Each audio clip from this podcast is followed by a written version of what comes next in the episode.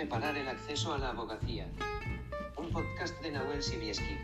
Bienvenidos amigos y amigas a este nuevo programa donde repasaremos en esta ocasión el tema 14 del temario, eh, los órdenes jurisdiccionales, jurisdicción y competencia, extensión y límites de la jurisdicción en cada orden jurisdiccional.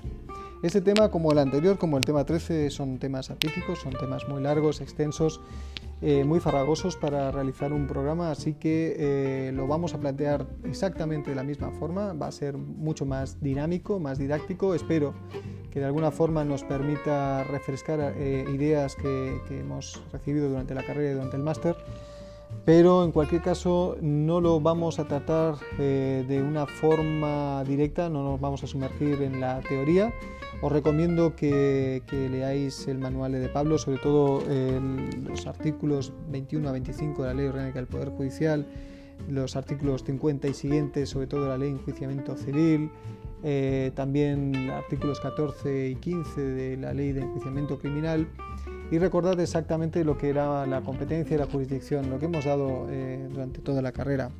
En cualquier caso, como siempre digo, eh, agradecer a José María de Pablo por sus apuntes, son los que yo utilizo como material para realizar este podcast. Eh, los podéis encontrar en su página josemariadepablo.com donde podéis hacerlo, donde podéis hacer si lo deseáis un donativo al proyecto solidario Jarambi. Recordad que este podcast no sustituye el estudio, vamos a empezar y lo haremos, como he dicho, de una forma diferente a los, eh, a los capítulos anteriores.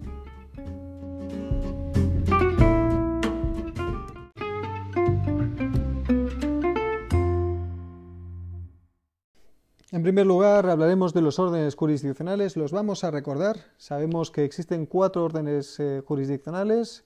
El, el, orden civil, que examina los litigios cuyo conocimiento no venga expresamente atribuido por otro orden jurisdiccional el orden penal, que corresponde, al que corresponde el conocimiento de las causas y juicios por delitos, el orden contencioso administrativo, que es el que controla la legalidad de la actuación de las administraciones públicas, y el orden social, que, eh, al que le corresponde el conocimiento de las pretensiones que se ejercitan en la rama social del derecho, tanto en los conflictos individuales entre el trabajador y el empresario, como eh, en las reclamaciones en materia de seguridad social o contra el Estado cuando eh, le atribuye responsabilidad a la legislación laboral.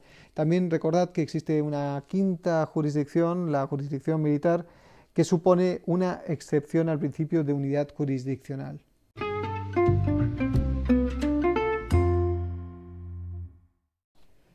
Para conocer eh, la extensión y límites de la jurisdicción hay que repasar los artículos 21 a 25 de la Ley Orgánica del Poder Judicial.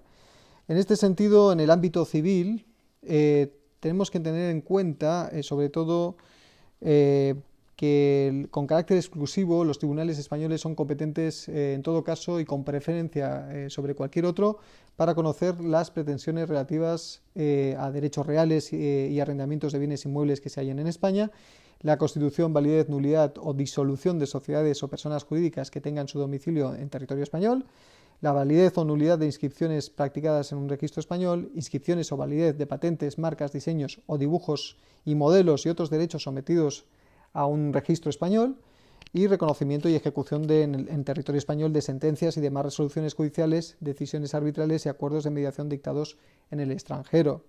Aquí tenemos una pregunta que nos, que nos sitúa de Pablo. John, ciudadano británico residente en Londres, alquila a una empresa domiciliada en el Reino Unido una vivienda situada en la localidad de Benalmádena, con el propósito de residir en ella los dos próximos años. Benalmádena está en España. En dicho contrato se contempla una cláusula de sumisión expresa, esto lo veremos más adelante, a los tribunales del Reino Unido con exclusión de los de cualquier otro país. A los pocos meses de eh, habitar la vivienda surgen discrepancias con la arrendadora y John pregunta a su abogado español si es posible resolverlas en los tribunales españoles o ha de acudir al Reino Unido. Su abogado le indica que no, deberá acudir a los tribunales del Reino Unido dado que existe una cláusula de sumisión expresa suscrita cuando ambas partes contratantes residían en el Reino Unido. B sí podrá acudir a los tribunales españoles, dado que al ser residente en España no está vinculado por ninguna cláusula de sumisión expresa a otros tribunales. eso no tiene ni pies ni cabezas. No, deberá acudir a los tribunales del Reino Unido dado que ambas partes son de nacionalidad británica y la demandada reside en el Reino Unido.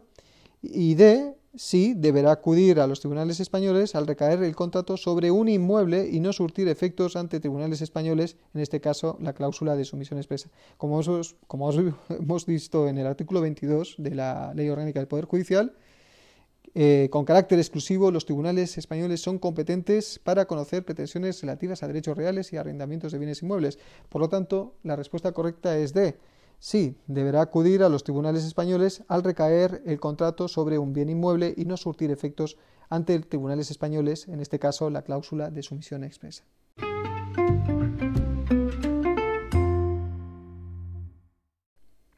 Pasamos al ámbito penal. No me voy a cansar de decirlo artículos 21 a 25 de la Ley Orgánica del Poder Judicial. En este caso hablamos de que la jurisdicción penal aparece delimitada en el artículo 23 de este cuerpo legal. Así que existen cinco causas, cinco causas en las cuales eh, correspondería la eh, jurisdicción a España en materia penal. No, cinco he dicho cinco, son cuatro. Sí, son cuatro, son cuatro. Estoy ahora revisándolo así rápidamente. Son cuatro, pero básicamente eh, la primera es, es muy, muy fácil, las que se cometen, los delitos que se cometan en el territorio español o en, a bordo de un buque o, un avión español.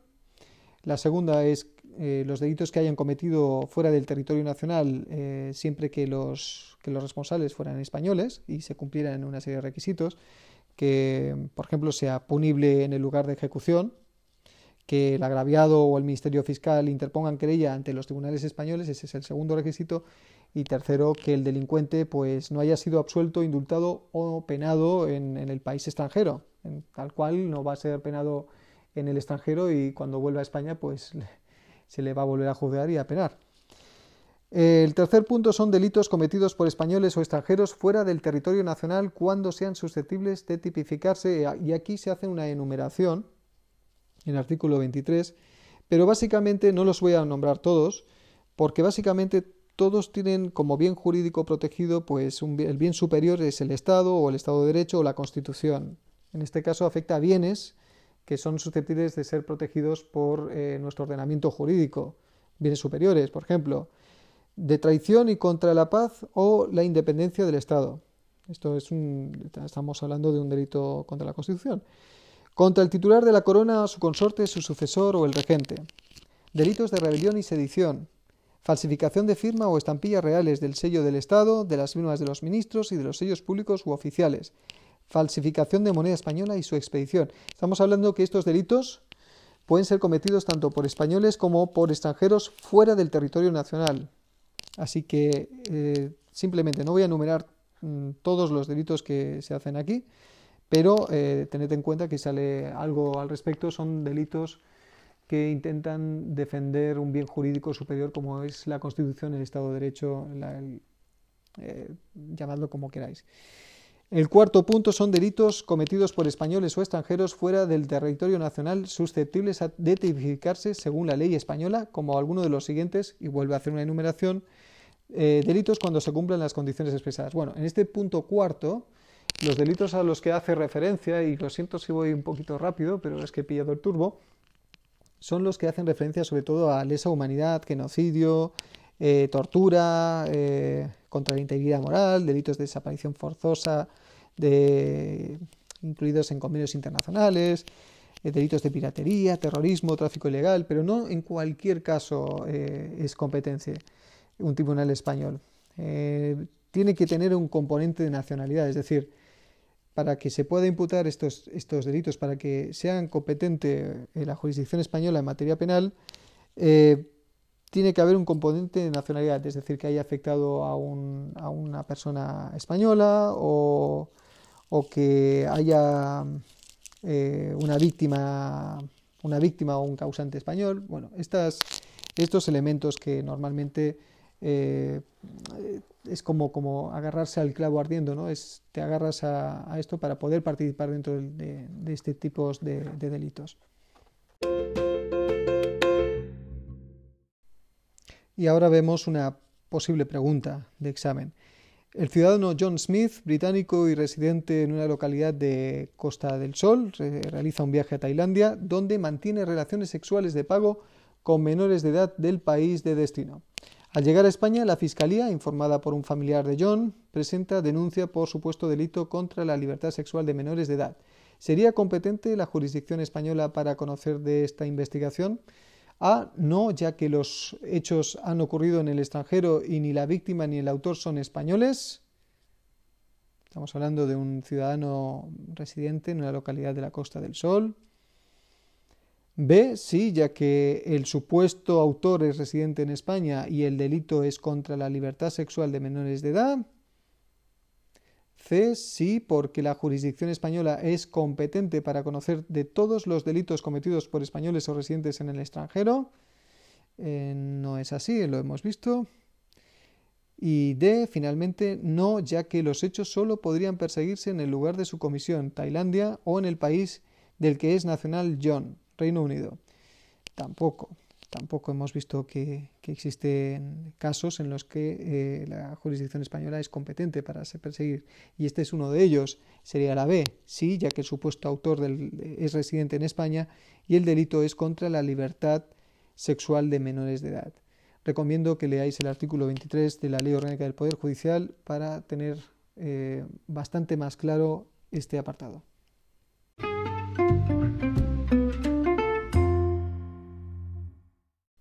Pasamos al orden contencioso administrativo y simplemente leeremos el artículo 24 de la Ley Orgánica del Poder Judicial, que es muy cortito.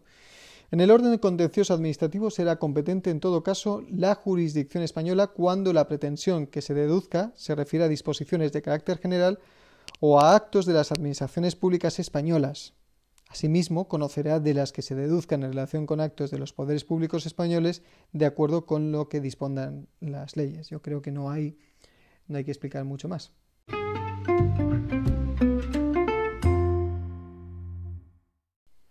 El orden social. Artículo 25 de la Ley Orgánica del Poder Judicial. Leedlo. Soy pesado, pero me lo vais a agradecer el 6 de junio, cuando estéis más liberados y todo esto haya pasado. Vamos a leerlo. Vamos a leerlo básicamente porque creo que es cortito y que es, más simple de llevarlo así.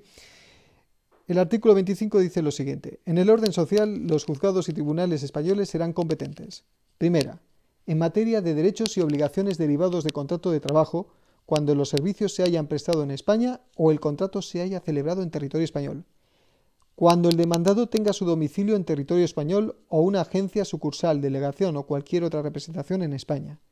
Cuando el trabajador y el empresario tengan nacionalidad española, cualquiera que sea el lugar de prestación de los servicios o de celebración del contrato. Y además, en el caso de contrato de embarque, si el contrato fue precedido de oferta recibida en España por trabajador español. Segunda, en materia de control de legalidad de los convenios colectivos de trabajo celebrados en España y de pretensiones derivadas de conflictos colectivos de trabajo promovidos en territorio español. Y tercera, en materia de pretensiones de seguridad social frente a entidades españolas o que se tengan domicilio, agencia, delegación o cualquier otra representación en España. Y resolvemos una pregunta de años anteriores. Francisco, de nacionalidad española, trabajador de la construcción y residente en Reino Unido, recibe una oferta de trabajo de Manuel, empresario español con domicilio en Lancaster. Paramos un momento. Francisco, nacionalidad española. Manuel, empresario español. Seguimos. Quien ha conseguido una concesión de obra pública en la ciudad de Liverpool. El contrato de trabajo se firma en una sede que tiene el empresario en Londres. Como consecuencia de desavenencias con sus trabajadores, Manuel despide disciplinariamente, entre otros, a Francisco. Acuciado por la falta de recursos económicos, Francisco decide abandonar el Reino Unido y volver a España. Una vez allí, le plantea a usted, abogado, si puede demandar al empresario en España por la extinción del contrato de trabajo ya que considera injusta la decisión del empleador. Y usted le contesta que A, sí, ya que el trabajador, si tiene nacionalidad, española, debe presentar su demanda siempre, uy, siempre no, ante los tribunales españoles con independencia de la nacionalidad o domicilio del empresario. No, esto vemos siempre no es así. B. Sí, ya que ambos, trabajador y empresario, tienen nacionalidad española. ¿Podría ser? C. No, ya que la competencia para conocer de la demanda es de la prestación de los servicios o el lugar de residencia del trabajador al tiempo de celebrar el contrato, salvo que un tratado internacional disponga otra cosa. Esto no es así tampoco, lo acabamos de leer. Y D. No, ya que la competencia es alternativamente del lugar de celebración del contrato, del lugar de la prestación de los servicios o del domicilio del demandado, independientemente de la nacionalidad de empresario y trabajador. Hemos visto dos cosas. Primero, que no es independiente de la nacionalidad del, empresario y del trabajador. Y segundo, que no existe tampoco una prelación. Así que la más correcta es la B. Sí, ya que ambos, trabajador y empresario, tienen nacionalidad española.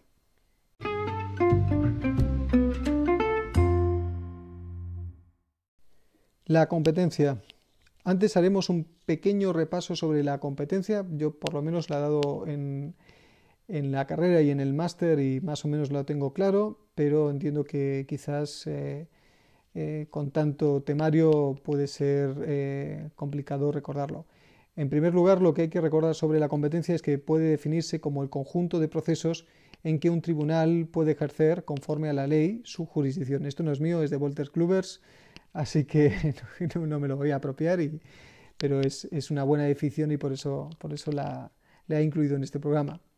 Desde el punto de vista estrictamente subjetivo, la competencia es la facultad que asiste a un órgano jurisdiccional para conocer un asunto concreto y determinado con preferencia sobre los demás órganos judiciales. El fundamento de la competencia eh, hay que buscarlo en primer lugar en la diferente naturaleza o materia que late bajo los conflictos que surgen entre los particulares entre sí y entre estos y los distintos órganos que configuran la administración de un Estado. La competencia territorial, ya aquí empezamos con las definiciones, es la que atribuye el conocimiento de un determinado asunto a un órgano judicial determinado con preferencia a los de su misma clase. La competencia objetiva, por su parte, es la atribución del conocimiento de un determinado tipo de asunto a una clase de órgano judicial en detrimento de otra clase de órgano judicial perteneciente al mismo orden jurisdiccional, es decir, en España. Y finalmente, la competencia funcional es la que determina el juzgado o tribunal al que corresponde conocer de cada acto, etapa o fase del proceso. Acto, etapa o fase del proceso. Ahora lo veremos en, en detalle.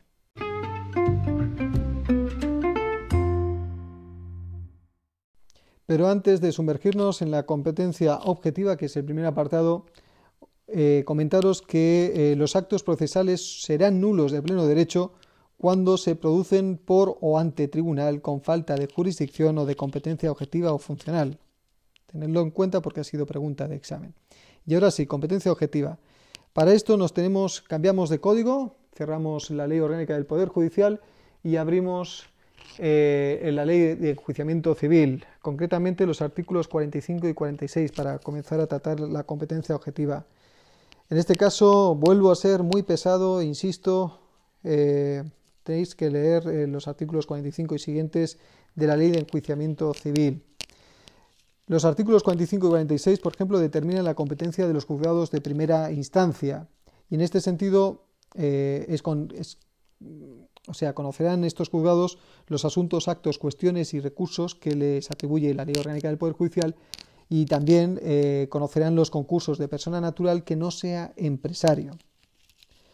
También es, eh, bueno, sería recomendable eh, repasar el artículo 98 de la Ley Orgánica del Poder Judicial en este sentido para ver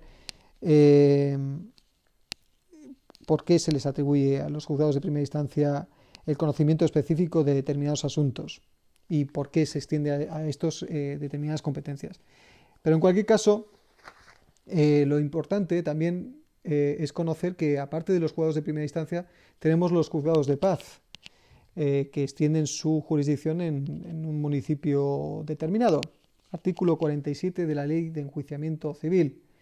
En este sentido, los juzgados de paz normalmente se dedican finalmente a hacer actos de notificación, pero no solamente esto, también en cualquier caso conocen eh, procedimientos de cuantía no superior a 90 euros, es decir, por, por cuantía tú podrías interponer un procedimiento en un juzgado de paz ante otra persona, si te ven menos de 90 euros, eso sí. Si no, después te tienes que ir a, a, los, a los procedimientos declarativos del 250, creo, de la ley de enjuiciamiento civil, el declarativo verbal eh, o un declarativo ordinario o incluso un monitorio también, pero tendrías que presentarlo ya no en el juzgado de paz, sino en un juzgado de primera instancia.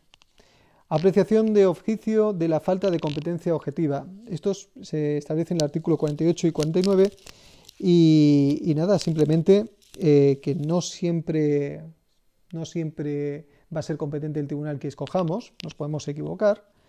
Así que eh, la falta de competencia se puede apreciar de oficio eh, tan pronto como se advierta por el tribunal que está conociendo el asunto.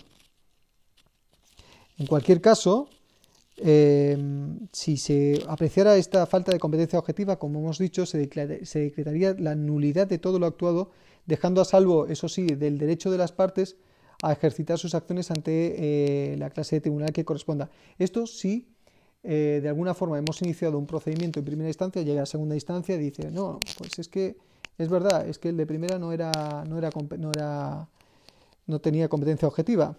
Entonces, se anula todo lo que se ha eh, realizado en primera instancia y se remite la causa al tribunal que considera este superior jerárquico que es el competente para, para, conocerla.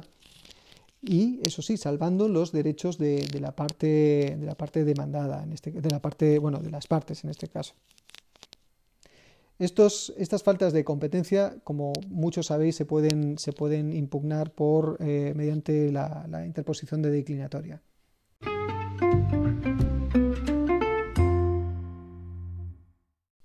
Pérdida de la competencia cuando se produzcan actos de violencia sobre la mujer. Artículo 49 bis de la Ley de Enjuiciamiento Civil. Esto es mejor que lo leáis porque digamos que todos los procedimientos de violencia contra la mujer tienen visa atractiva, lo que se llama visa atractiva, atraen absolutamente, son como agujeros negros que atrapan la, luz de los astros y se lo llevan todo a su juzgado. Entonces, eh, mejor leer el artículo 49 bis de la LEC, tenerlo en cuenta y ojo al dato cuando tengáis alguna pregunta relativa a esto.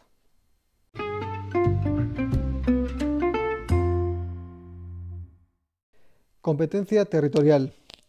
Aquí hay que distinguir dos clases de fuero. El primero, eh, un fuero general de las personas físicas, artículo 50 de la Ley de Enjuiciamiento Civil. Un fuero que también sería general para las personas jurídicas y, eh, de los entes sin personalidad, artículo 51 de la Ley de Enjuiciamiento Civil. Y después, la competencia territorial en casos especiales, que sería el artículo 52 de la Ley de Enjuiciamiento Civil. Como norma general, para las personas físicas, artículo 50, recordemos, ahora hacemos un Michael Jackson, nos vamos hacia atrás, eh, salvo que la ley disponga otra cosa, eh, será competente el tribunal del domicilio del demandado. Esto es el fuero general del artículo 50. Y en cuanto a el fuero general de las personas jurídicas, em, también, salvo que la ley disponga otra cosa, las personas jurídicas serán demandadas en lugar de su domicilio cualquier caso, dentro tanto del artículo 50 eh, como en el artículo 51 se establecen unas cuantas excepciones. Por ejemplo, quienes no tuvieran domicilio ni residencia en España podrán ser demandadas en el lugar en que se encuentren dentro del territorio nacional o en el de su última residencia en este, y si tampoco pudieran determinarse así la competencia, en el lugar del domicilio del actor. Bueno, estos son casos especiales dentro del foro general y en el caso de las del Foro General de las Personas Jurídicas es que también podrían ser demandadas en el lugar donde eh, se sitúe la, relación jurídica o la actividad mayoritaria o tengan eh, eh, locales abiertos al público a decisión o a, elección de, la parte actora. Pero ahora nos vamos a la competencia territorial en casos especiales. Nos dejamos los generales, nos vamos a los casos especiales del artículo 52 de la LEC y aquí eh, hay una enumeración enorme, hay 14 puntos más, bueno, hay en realidad tres apartados, creo, no, dos apartados, y eh, en el primer apartado tienes 17, 17 subapartados. Así que os recomiendo que los leáis, ya sé que lo he dicho durante todo este programa, pero leedlo, leedlo a conciencia y. Tampoco es tan difícil porque hay cosas que ya, ya creo que, son de cajón y que sabemos. Por ejemplo, eh, artículo 52.1, primera. En los juicios en que se ejerciten acciones reales sobre bienes inmuebles, será tribunal competente el del lugar en el que esté situada la cosa litigiosa. Cuando la acción real se ejercite sobre varias cosas inmuebles o sobre una sola, que esté situada en diferentes circunscripciones, será tribunal competente el de cualesquiera de estas a elección del demandante. Bueno, esto es lógico, lo creo que lo, sabemos mucho, muchos de los que ya hemos hecho prácticas profesionales. También, por ejemplo, en, el cuarto, eh, hablamos del artículo 52.1 cuarta. En los juicios sobre cuestiones hereditarias será competente el tribunal del lugar en el que el finado tuvo su último domicilio y si lo hubiera tenido en país extranjero, el del lugar de su último domicilio en España o donde estuviera mayor parte de sus bienes, esto sí, a elección del, demandante. En cualquier caso, no voy a pasar, voy a pasar de largo por esto, os lo leéis, y diré directamente a la competencia territorial en caso de acumulación de acciones y en caso de pluralidad de demandados, artículo 53 de la LEC. Y lo voy a leer tal cual. 53.1. Cuando se ejerciten conjuntamente varias acciones frente a uno frente a una o varias personas será competente el del tribunal eh, correspondiente a la acción que sea fundamento de las demás. En su defecto, aquel que deba conocer el mayor número de acciones acumuladas y en el último término el del lugar que corresponda a la acción más importante cuantitativamente. Aquí hay que tener en cuenta que establece una prelación. Primero esto, después eh, esto y después lo otro. O sea, tres puntos y ya está. Y después el segundo del 53.2 hablamos que dice cuando hubiere varios demandados y conforme a las reglas establecidas en este artículo y en los anteriores, pudiera corresponder la competencia territorial a los jueces de más de un lugar, la demanda podrá presentarse ante cualquiera de ellos a elección del demandante. Bueno, cuando tienes libertad de elección, evidentemente puedes elegir lo que quieras o lo que más te convenga, solamente si no existe un fuero imperativo, evidentemente. Carácter dispositivo de las normas sobre competencia territorial, artículo 54. Aquí hablaremos de la sumisión expresa, también que se establece el artículo 55, es un preludio para este artículo 54 es un preludio para la sumisión expresa del, 55 y la sumisión tácita del 56, las reglas. Eh, también para la sumisión expresa y reparto eh, del artículo 57 y apreciación de oficio de la competencia territorial del artículo 58. Yo recomiendo que los leáis, pero básicamente la sumisión expresa, eh, las reglas legales atributivas de la competencia territorial solo se aplican en defecto de, sumisión expresa o tácita, que en cualquier caso no será válida eh, cuando sean contratos de adhesión o que contengan condiciones generales impuestas por una de las partes o que se hayan celebrado con consumidores usuarios. Es decir, aquí lo que te está diciendo la ley es que cuando existe una posición de fortaleza en una de las partes, no existe la posibilidad de una sumisión expresa. Serán ahí, aquí se establecen foros imperativos. Por eso te dice eh, condiciones generales eh, impuestas por una de las partes o cuando se celebren con consumidores o usuarios, porque a los usuarios tiene una, como bien sabéis, una protección especial. La sumisión de las partes solo será válida y eficaz cuando se, haya, eh, se haga a tribunales con competencia objetiva para conocer del asunto de qué se trate. Bueno. Sumisión expresa, artículo 55. Se entiende por sumisión expresa la pactada por los interesados, designando con precisión la circunscripción a cuyos tribunales se sometieren. No tiene más secreto. Sumisión tácita, artículo 56 de la LEC. Se entenderán sometidos tácitamente, y aquí hablamos de dos posibilidades. Del demandante, con el mero acto de, ya interponer la demanda ante un tribunal, está aceptando tácitamente, es decir, de forma solapada, eh, está reconociendo la, competencia de este tribunal, y el demandado, cuando acuda a este tribunal a contestar, salvo que eh, lo que haga era, eh, sea, sea, interponer la declinatoria por falta de competencia. En ese caso es la excepción. Pero si yo voy a un juzgado y, me someto a su, a su jurisdicción, a su competencia, pues ya estoy reconociendo, salvo que, evidentemente, y vuelvo a remarcar, y ya sé que soy muy pesado, eh, presente declinatoria. Sumisión expresa y reparto. Artículo 57 de la Ley de Enjuiciamiento Civil. La sumisión expresa de las partes determina la circunscripción cuyos tribunales han de conocer el asunto.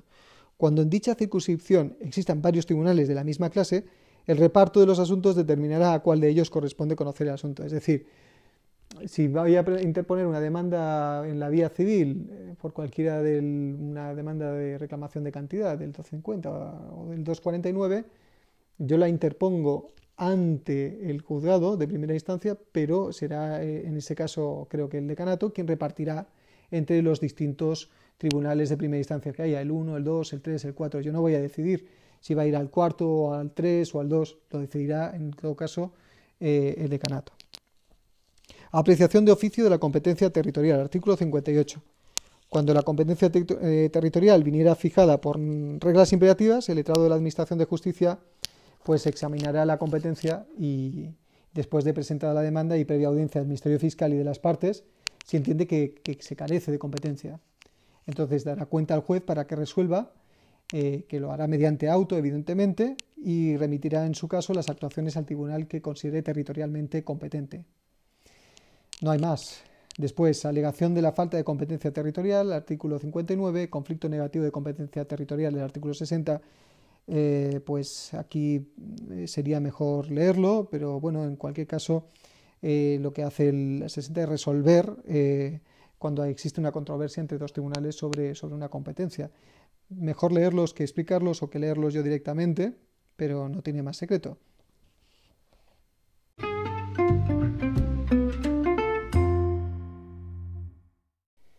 Y hablaremos de la competencia funcional, después del tostonazo que os he pegado en el anterior apartado.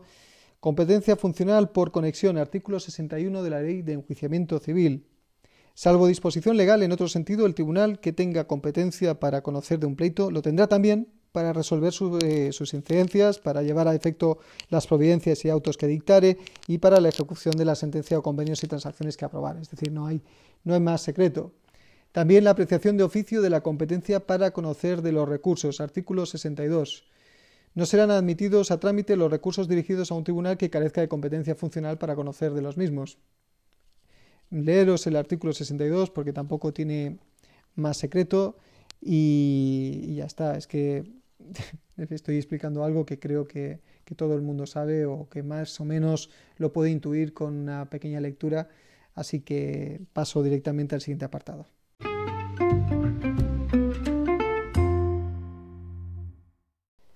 Reglas de competencia de la jurisdicción penal, artículos 14 al 15 bis de la LECRIM. Aquí yo os voy a hacer un favor y no os voy a leer el 14.3 porque es un galimatías, es una subordinada interminable, os mataría de aburrimiento, sino de asco, porque es ininteligible y sobre todo para personas que, que a lo mejor pues eh, tiene pensado dedicarse a otra rama del derecho o tiene menos, menos uso o menos usado el, derecho penal. Eh, en este caso nos habla de las competencias de los tribunales penales, de la jurisdicción penal. Así que eh, simplemente hay que tener en cuenta varias cosas. Yo recomendaría que tuvieseis claro los artículos 13 y 33 del Código Penal ya no estoy hablando del Alecrim, estoy hablando del Código Penal, porque en ellos se establecen eh, los delitos leves, los delitos menos graves y los graves, a efectos de, entender cómo funciona, eh, cómo funciona el reparto de, los, de los procedimientos que, que, pueden recaer en uno o en otro juzgado. Entonces, en todo caso, también hay que tener en cuenta que, el, juzgado de violencia sobre la mujer tiene, tiene una visa atractiva, que ya lo he dicho, me encanta esa frase, sobre determinados procedimientos que no es necesario, no es necesario que repita o que, o que indique porque todo el mundo los puede, puede entender qué clase de procedimientos son, eh, son susceptibles a llevarse en este tipo de juzgados. Así que, mm, en cualquier caso, existe una prelación también sobre, eh, sobre el reparto ¿no? de los delitos. Por ejemplo, eh, hay cuatro criterios básicos. Primero será competente el del término municipal, o sea, el, juzgado será competente el del término municipal, partido o circunscripción en que se hayan descubierto pruebas materiales del delito. Este es el primero. Segundo sería el término municipal, partido o circunscripción en que el presunto reo haya sido aprendido, haya sido detenido. Ese es el segundo criterio de atribución de competencia. El tercero, el de la residencia del reo presunto, donde, donde viva. Y el cuarto, finalmente, cualquiera que hubiese tenido noticia del delito.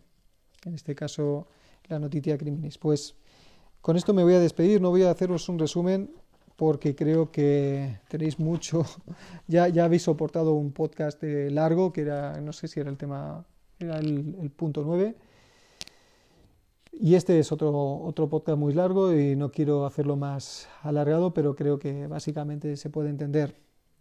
Eh, pues me despido agradeciendo a José María de Pablo por sus apuntes, como ya es habitual en mis despedidas. Y también recordaros que este podcast no puede sustituir en ningún caso el estudio, y menos en este tema. Es una herramienta más para refrescar las ideas principales. Y nada, muchísimas gracias por, por escucharme.